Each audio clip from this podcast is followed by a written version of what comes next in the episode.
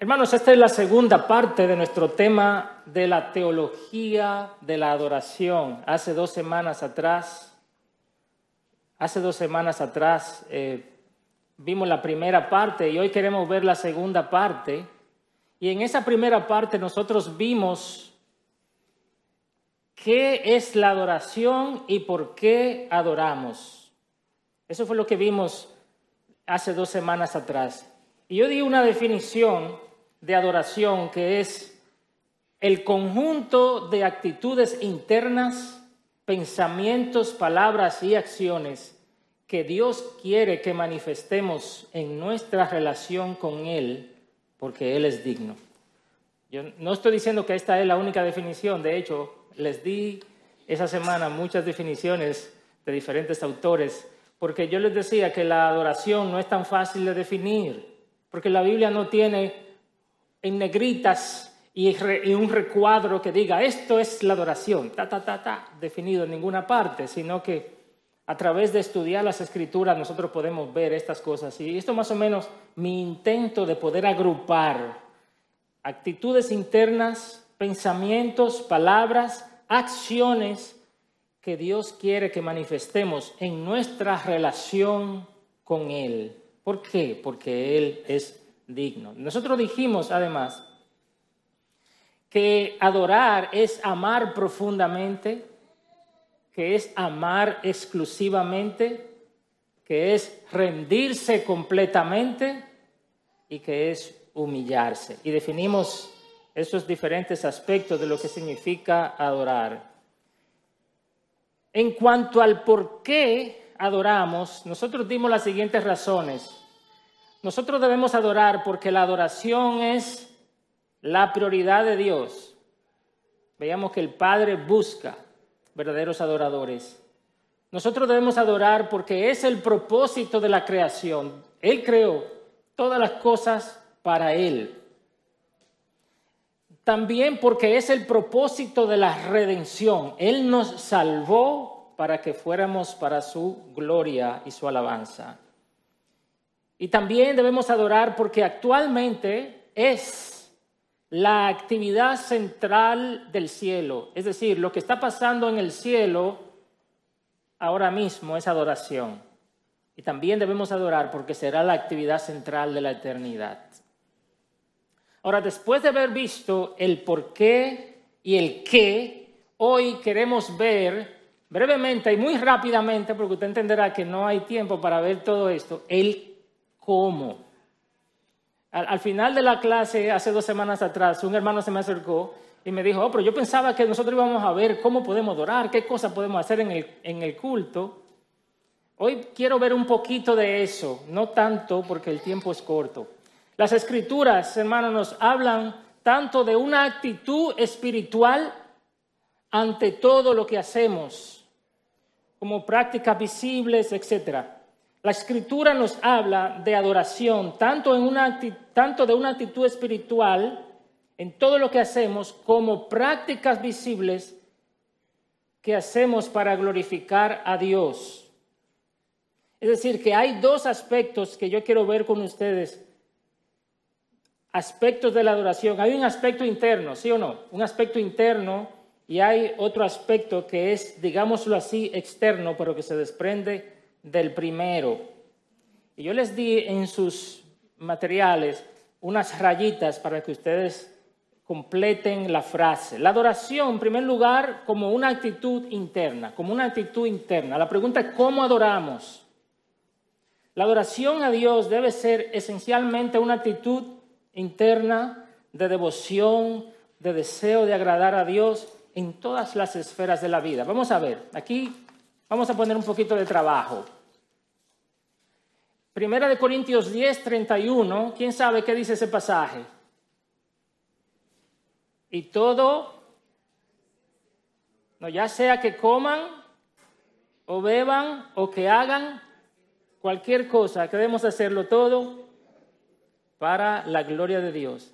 Entonces, ¿cómo adoramos? Haciendo todo para su gloria. Ahí lo completan, haciendo todo para su gloria. ¿Qué quiere decir eso? Que lo más sencillo de la vida, yo pienso, ¿cómo esto le va a traer gloria a Dios? A ver, alguien pueda decirme aquí, ¿cómo yo puedo comer o beber de tal manera que glorifique a Dios? Primero agradeciéndole, reconociendo que viene de su mano. Eh, segundo, hasta disfrutándolo, porque Dios puso los sabores para eso. Ok. Y tercero, haciéndolo con medida, eh, no excediéndome eh, en glotonería o, o borrachera, por ejemplo, en dado caso. Exacto. Uso de la bebida. Excelente. ¿Cómo yo puedo honrar a Dios con la comida? Bueno, Alejandro lo está diciendo claramente, en primer lugar, siendo agradecido, agradecido porque Dios ha sido bueno, pero también siendo comedido, no me voy a hartar, porque entonces ofendo al Señor por falta de dominio propio. A ver, ¿cómo más adoramos al Señor? Dice Romanos 12.1, ¿quién se sabe ese pasaje? Por tanto, hermanos, presentad vuestros cuerpos como sacrificio vivo, santo, agradable a Dios, que es vuestro culto racional. Y ahí viene la pregunta, entonces, José, ¿cómo adoramos a Dios según ese pasaje? A Dios se le adora de manera sacrificial, Sacrificial santa, y pero santa. racional. O Exacto. sea, nuestra adoración a Dios nuestra forma de relacionarnos con Él, aunque involucre nuestras emociones, pero unas emociones sujetas a la razón. Muy bien. Entonces ahí está, ¿cómo adoramos? Presentando nuestro cuerpo como un sacrificio. ¿Se dan cuenta que esto está hablando de una adoración interna, más que prácticas que hacemos? Aquí está hablando de la esencia de la adoración. Colosenses 3, versículos 23 al 24, también nos habla de cómo adoramos.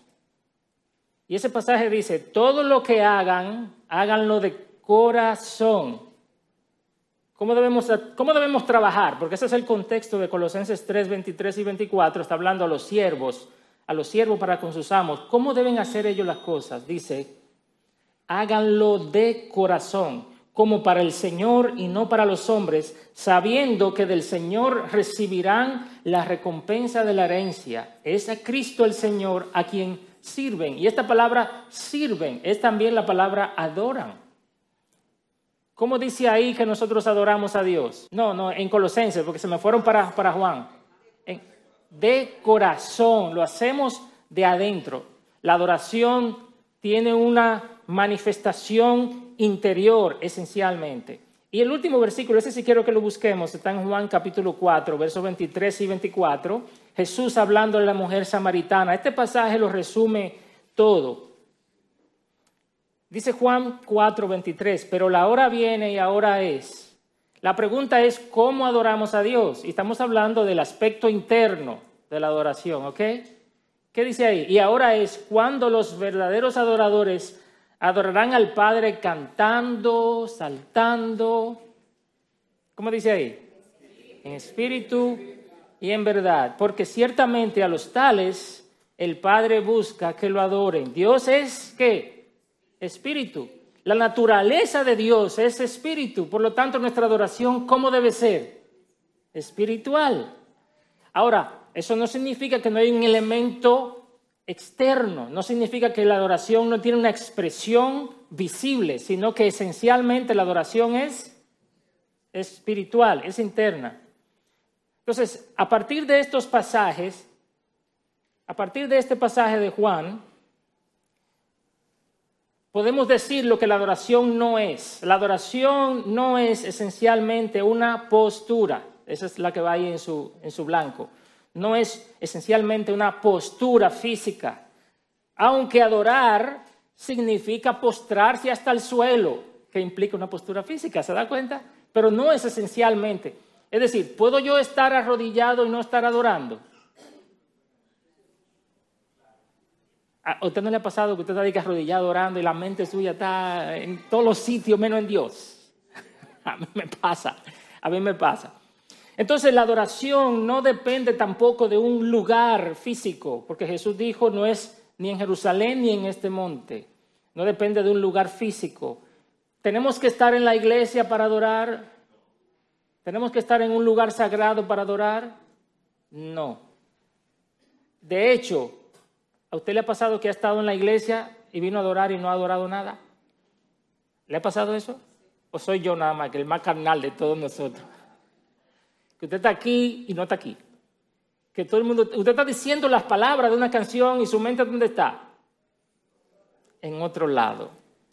Es decir, que nosotros pudiéramos estar haciendo cosas externas y nuestro corazón no está involucrado. La adoración no es sinónimo automático de adoración.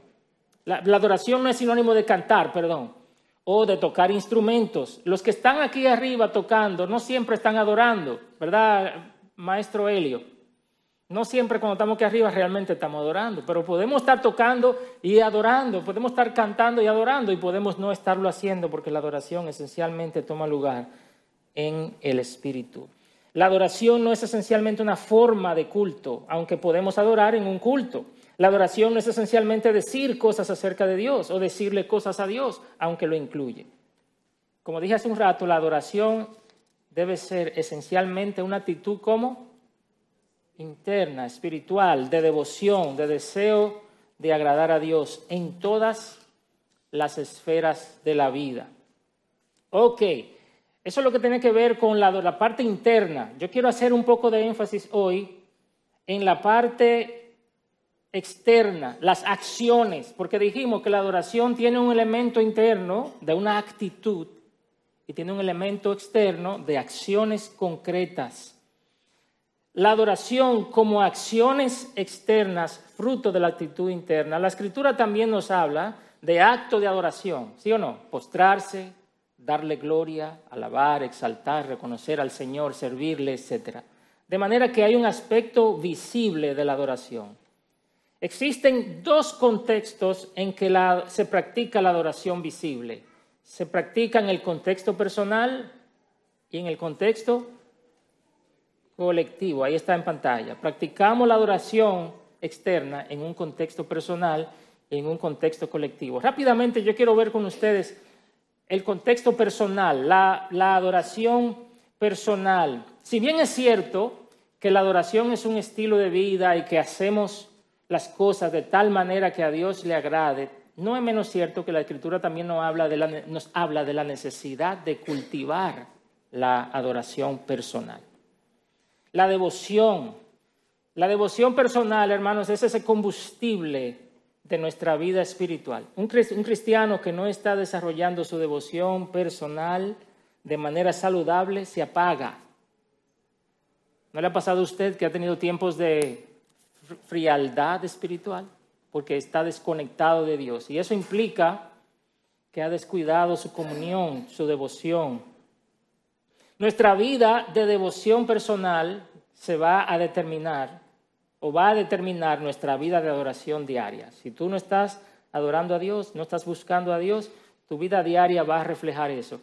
El, escritor e. M. Bounds, un hombre que Dios usó mucho hablando de la oración, él dice esto, necesitamos, dice él, necesitamos ponerle espíritu de devoción, perdón, necesitamos ponerle espíritu de devoción a los negocios del lunes, así como a la adoración del domingo.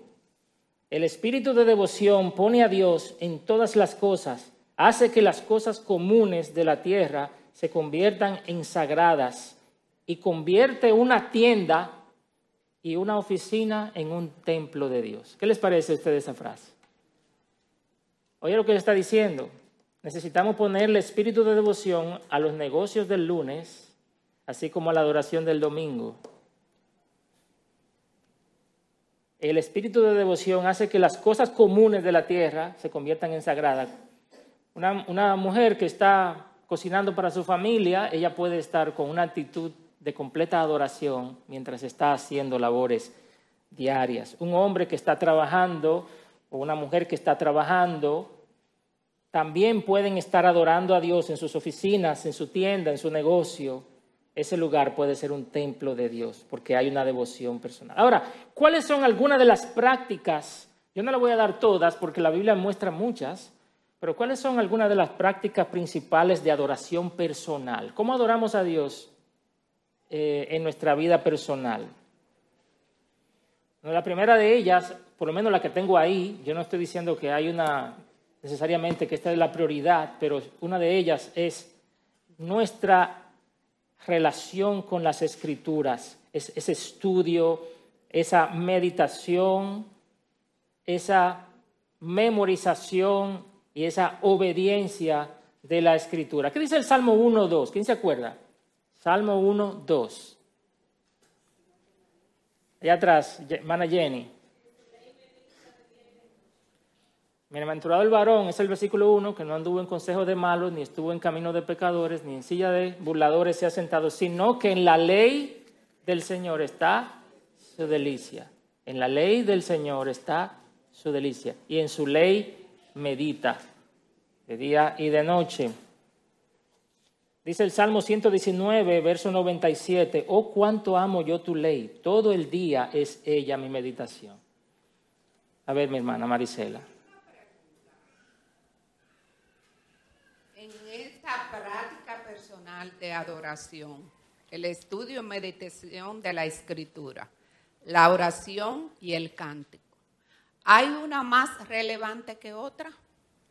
¿O deben estar unidas esas tres prácticas de adoración en nuestra devoción hacia Dios, hacia nuestra santificación? Sí, una muy buena pregunta, hermana Marisela. Si nosotros vamos a pensar en el énfasis que hace la Biblia, porque la Biblia no dice tampoco, de en todas las prácticas de adoración personal, esta es la más importante. Lo que tenemos que discernir es a través del énfasis. El énfasis, como lo veo yo, y puedo estar equivocado, pero el énfasis que yo veo en las escrituras es un énfasis en la palabra de Dios y en la oración en la palabra de Dios y en la oración. No que las demás prácticas de adoración no sean importantes, pero yo veo mayor énfasis en que las escrituras nos invitan a estudiar las escrituras, vivir las escrituras, a memorizar las escrituras, a guardar las escrituras en nuestro corazón. Pero también las escrituras nos invitan a qué? A buscar a Dios, a buscar a Dios, a orar, a estar en comunión con Dios. Pero hay otras cosas que las escrituras también nos invitan a hacer, pero lo hacen con menor énfasis. Por ejemplo, el ayuno que yo no lo puse ahí, pero es una práctica de adoración personal que la Biblia enseña. Otra práctica de adoración personal, el buscar a Dios en soledad, el retiro, el silencio, la contemplación. Hay un- una gran cantidad de prácticas de adoración personal que uno puede cultivar para su devoción, que no necesariamente las, las he traído, pero yo pienso para su respuesta, amada, que las escrituras hacen más énfasis y yo creo que el orden que puse ahí es el orden que yo creo que las escrituras le dan al énfasis. Sí, sí. Aquí una pregunta de Adrián.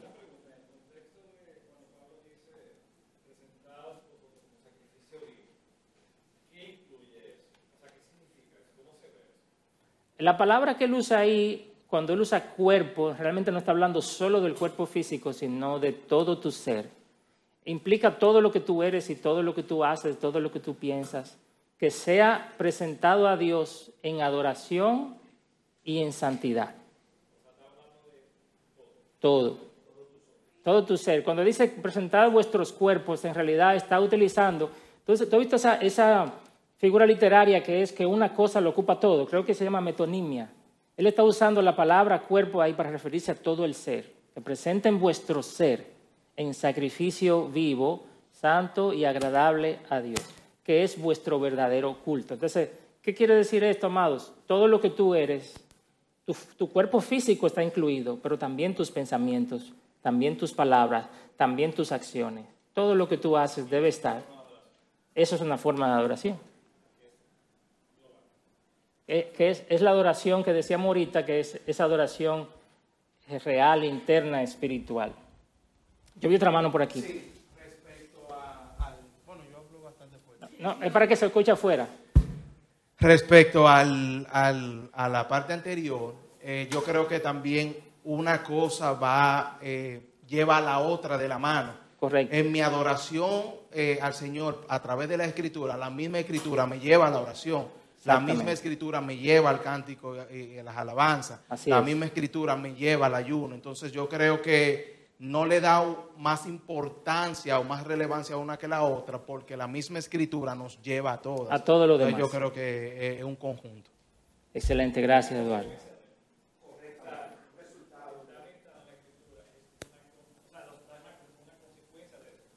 Amén.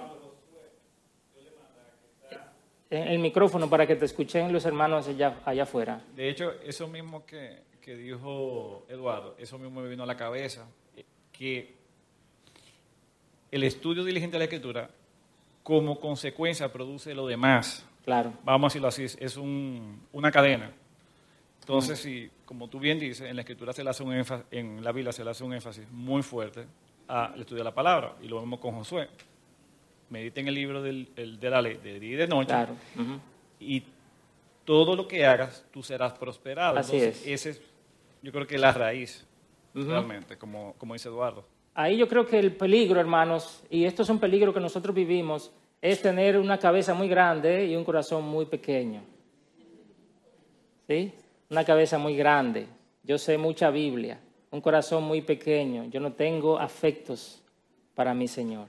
Si el estudio de las Escrituras no te está llevando a amar más a Dios, entonces no lo está estudiando bien, porque el propósito de la Escritura es que nosotros conozcamos y amemos más al Señor y que le adoremos mejor. Hermano Gregorio, aquí. Dice que es un sacrificio, Ajá. o sea, que no es algo natural.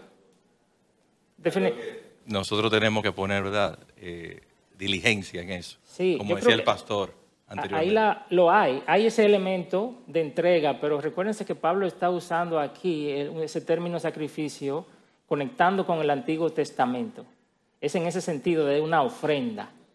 Eh, claro, si tú le preguntas la- al cordero, ¿tú quieres que te matemos y que te quememos? ¿Qué va a decir él? No, no me maten, no me quemen. Por eso, ese elemento de sacrificio, el hermano em, eh, Miguel. Definitivamente eh, debemos entregar todas las áreas de nuestro ser a Dios. Y como consecuencia, la adoración va a ser un fruto de, de- de la entrega de todas las áreas de nuestra vida, que es la llenura del Espíritu Santo. Así es. Ahora, eh, los salmos son odas al, al- al Dios del cielo. El Salmo 103, por ejemplo, es algo que eh, todas las mañanas lo leo para recordar que mi vida debe reflejar un ac- actos de adoración a Dios. Así es. O sea, hay parte interna, que es la rendición de todo nuestro ser a Dios, pero hay partes externas donde nosotros con nuestras acciones físicas debemos eh, adorar al Señor. 100%, 100% de acuerdo. Y eso precisamente es lo que estamos mirando aquí. Hay un elemento interno, pero también hay una expresión externa. Y estamos mirando las escrituras, pero también la oración. Es una manera en que nosotros adoramos personalmente a Dios. Dice un autor que si las escrituras son el combustible de nuestra adoración, la oración es la llama que lo enciende. Ya usted sabe. Eso es, la, escritura es el combustible, la oración es la llama. Efesios 6, 18 dice, orando en todo qué? Tiempo. ¿Cuántas veces tenemos que orar? Siempre, en todo tiempo, con toda oración y súplica en el Espíritu y velando en ello con toda perseverancia y súplica por todos los santos. Colosenses 4, 2. Perseveren en la oración, velando en ella con acciones de gracia. Es decir, la oración que presenta el Nuevo Testamento es una oración incesante. ¿Cómo podemos practicar esto? A ver, ¿cómo podemos practicar este modelo de oración incesante que el apóstol Pablo está enseñando aquí? Tanto en Efesios como en Filipenses, de hecho, 4.6 también y Filipenses 4.2. ¿Quién me ayuda con eso? Allá atrás el doctor Pedro. Eh, es que nuestra actitud, o sea, podamos entrar en oración en cualquier momento. O sea, no es que estemos orando permanentemente, sino que yo puedo entrar en oración en cualquier momento. Y eso implica muchas cosas. Pero ¿cómo puede hacer eso, hermano Pedro, un empleado, un, un médico como usted, una ama de casa? ¿Cómo, ¿Cómo puede hacerlo? O sea, yo no tengo, por ejemplo, que ir manejando y cerrar los ojos, imposible, y ponerme a orar. Sino, aún con los ojos abiertos, yo puedo ir orando al Señor. Aún trabajando con un paciente, Señor, dame la sabiduría para ver cómo llego a este diagnóstico, a este tratamiento. Sí. O sea, que es un momento que yo pueda acceder al trono de la gracia inmediatamente. Amén. Mi esposa eh, para mí es un gran testimonio porque ella ora cocinando. Es decir, ella está cocinando algo y ella le ora al Señor para que le quede bien. Y le queda bien. A mí me maravilla porque a veces a uno se le pierden cosas en la casa. ¿A usted se le pierden cosas en la casa solo a mí? Y una mi esposa dice, Señor, tú sabes dónde está. Por favor, te pido que me ayude a encontrarlo. ¿Y te cree? Aparece al minuto. Y, Míralo aquí. Y yo, claro, así, así como no, el Señor sabía dónde estaba. Y te lo dijo. La oración, hermanos, es, es, es, es una conexión permanente con Dios. Ahora, eso no quiere decir que no apartemos momentos específicos para orar. Hay hermanos que dicen, no, no, yo oro todo el tiempo. Oh, sí, sí, pero también las escrituras hablan de que cuando tú vayas a orar, hagas qué cosa. Entre a tu aposento, cierra tu puerta y ora a tu Padre que está en secreto. David también muestra cómo él se levantaba de mañana, de madrugada me presentaré a ti y oraré y esperaré.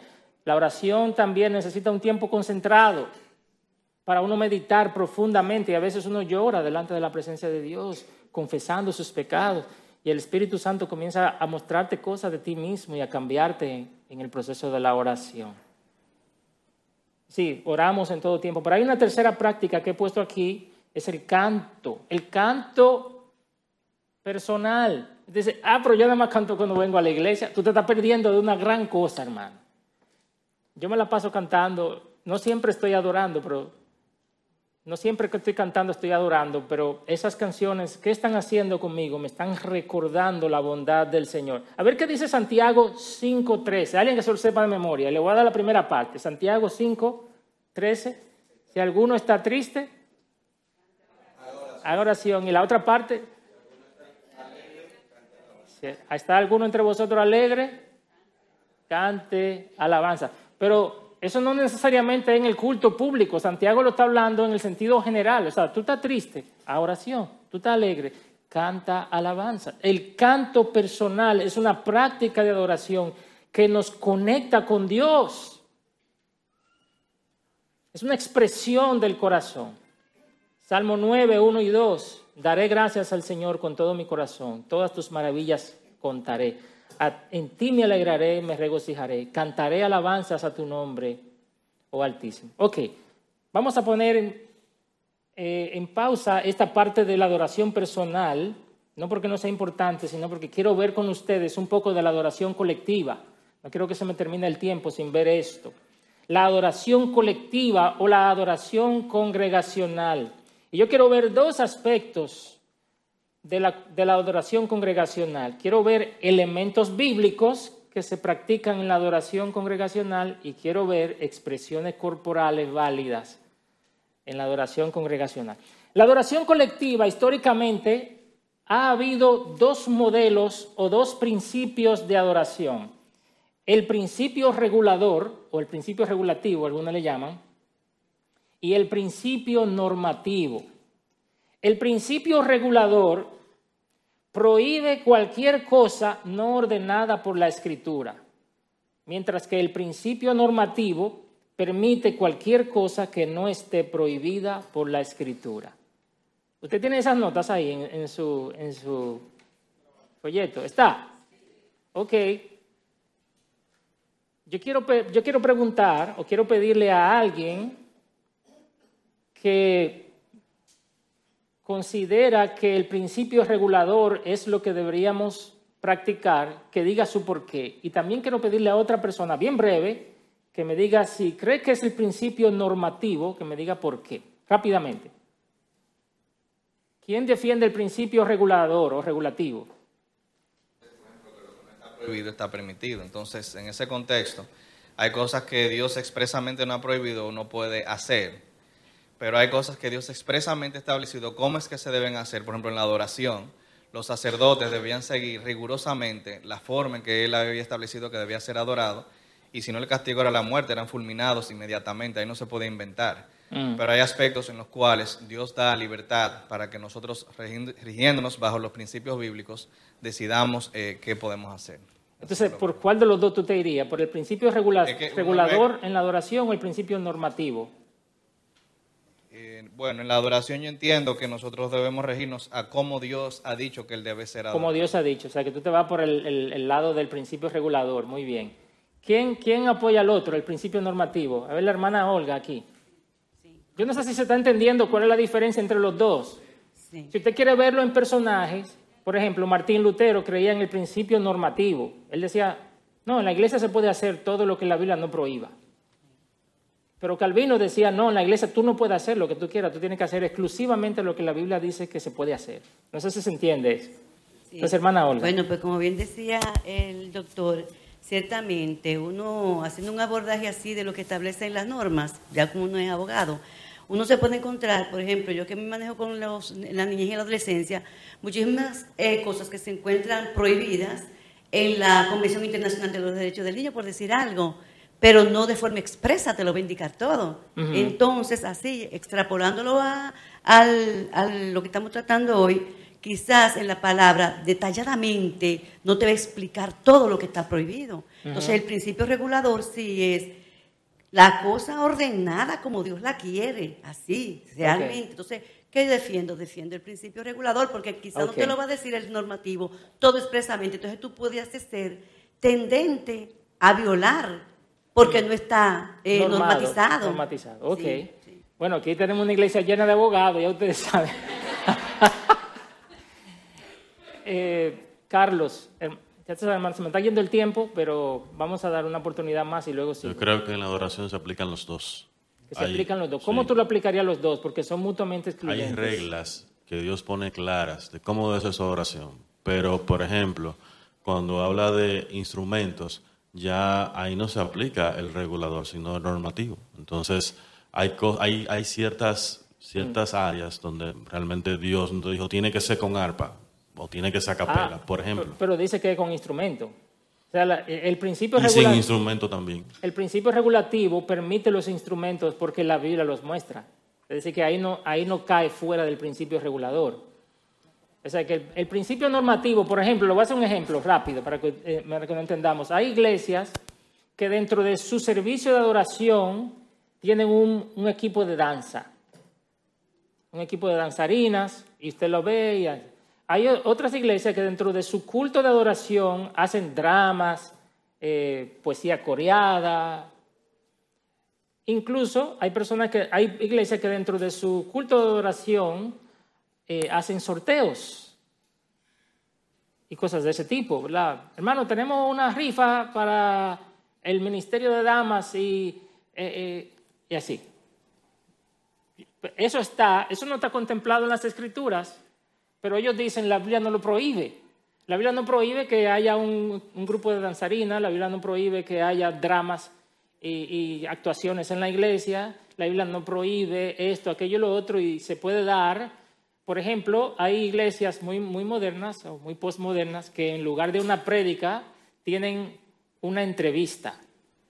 Es decir, aquí el, el púlpito ese día, domingo, tiene un sofá y un entrevistador y un entrevistado. Hacen un panel en el tiempo del sermón. Entonces, ¿en qué se apoyan estas personas? En el principio normativo. ¿Qué quiere decir? La Biblia no prohíbe que hagamos un panel si al final vamos a discutir de la palabra. ¿Me entiende? Entonces ahí está la... Pero si usted me pregunta qué cree IBCG, la Iglesia Bíblica Sola Gracia cree en el principio regulador. Y le voy a dar algunas cosas, y me perdonan los que levantaron las manos, porque quiero ver con ustedes los elementos bíblicos, que la, los elementos de adoración que la Biblia sostiene. Voy a pedir ayuda de los hermanos de allá porque el control no está funcionando para la pantalla. Por ejemplo, Hechos capítulo 2, verso 42. Y ahí van a llenar, voy a, voy a recitar el versículo para que ustedes llenen es- esa línea. La pregunta es, ¿cuáles elementos de adoración se resaltan aquí? Hechos 2.42, dice así, y se dedicaban continuamente a las enseñanzas de los apóstoles, a la comunión, al partimiento del pan y a la oración. El partimiento del pan dentro del contexto del culto está hablando de la mesa de la cena del Señor. Primera de Corintios 14, 24. 14, 26. Oiga bien, ¿cuál es la pregunta? ¿Cuáles elementos de adoración se resaltan en este pasaje? Dice, ¿qué hay que hacer pues, hermanos? Eso es cuando se reúnan. Cuando se reúnan, cada cual aporte salmo. O sea, cántico, salmo, enseñanza, revelación, lenguas o interpretación, que todo se haga para edificación. ¿Qué vimos ahí? Bueno, hay salmos, que son los cantos que usaba el pueblo de, Dios siempre y la iglesia también. Hay enseñanza, hay revelación, en ese momento había revelación. Hay lenguas o interpretación de lenguas. En otras palabras, los dones espirituales se manifestaban y se manifiestan en el culto público. Efesios 5, 19. ¿Cuáles elementos hay aquí? Dice así, hablen entre ustedes con salmos, himnos y cánticos espirituales, cantando y alabando con su corazón al Señor. ¿Cuáles elementos hay ahí? Salmos, himnos, cánticos espirituales, alabando a Dios. Hebreos 10, 25. No dejando de congregarnos, como algunos tienen por costumbre, sino que exhortándonos unos a otros. ¿Qué debe suceder en la iglesia? En la, en la adoración congregacional, exhortación mutua. Ahora quiero pasar finalmente a las expresiones, y esto ya en el minuto que me queda. Expresiones corporales válidas según la Biblia. Nosotros tenemos un serio problema porque algunas iglesias se van a un extremo de emocionalismo y otras iglesias se van a un extremo de cero emoción, cuando la Biblia no es ni una cosa ni la otra. La Biblia presenta emociones bajo control, pero emociones al fin. Hay gente que se pregunta, ¿yo me puedo arrodillar en la adoración? ¿Yo puedo levantar mis manos? ¿Yo puedo alzar la voz? ¿Yo puedo aplaudir? ¿Yo puedo decir aleluya? ¿Yo puedo decir gloria a Dios? En algunas iglesias no se puede. Si usted hace así, el que está al lado lo mira. O alguien se le acerca y le dice, estamos en la casa del Señor, eso no se puede. Yo respeto eso, pero vamos a ver lo que dice el Salmo 95, versículo, ya, ya se me fue el tiempo. Salmo 95 del versículo 1 al 7. Vayan, vayan anotando y subrayando cuáles son las expresiones externas que se ven ahí. Vengan, Cantemos con gozo. ¿Cómo es el canto en la iglesia? ¿Cómo luce alguien cantando con gozo? ¿Eh? Gracias sublimes, perfecto es tu amor, tomaste mi lugar. Óyeme, por favor, o sea, que tu cara refleje lo que tú estás cantando. El maestro Helio siempre nos está diciendo eso. Señores, ustedes tienen que reflejar lo que ustedes están cantando, lo que están tocando. Tiene que ser vida, tiene que ser una realidad.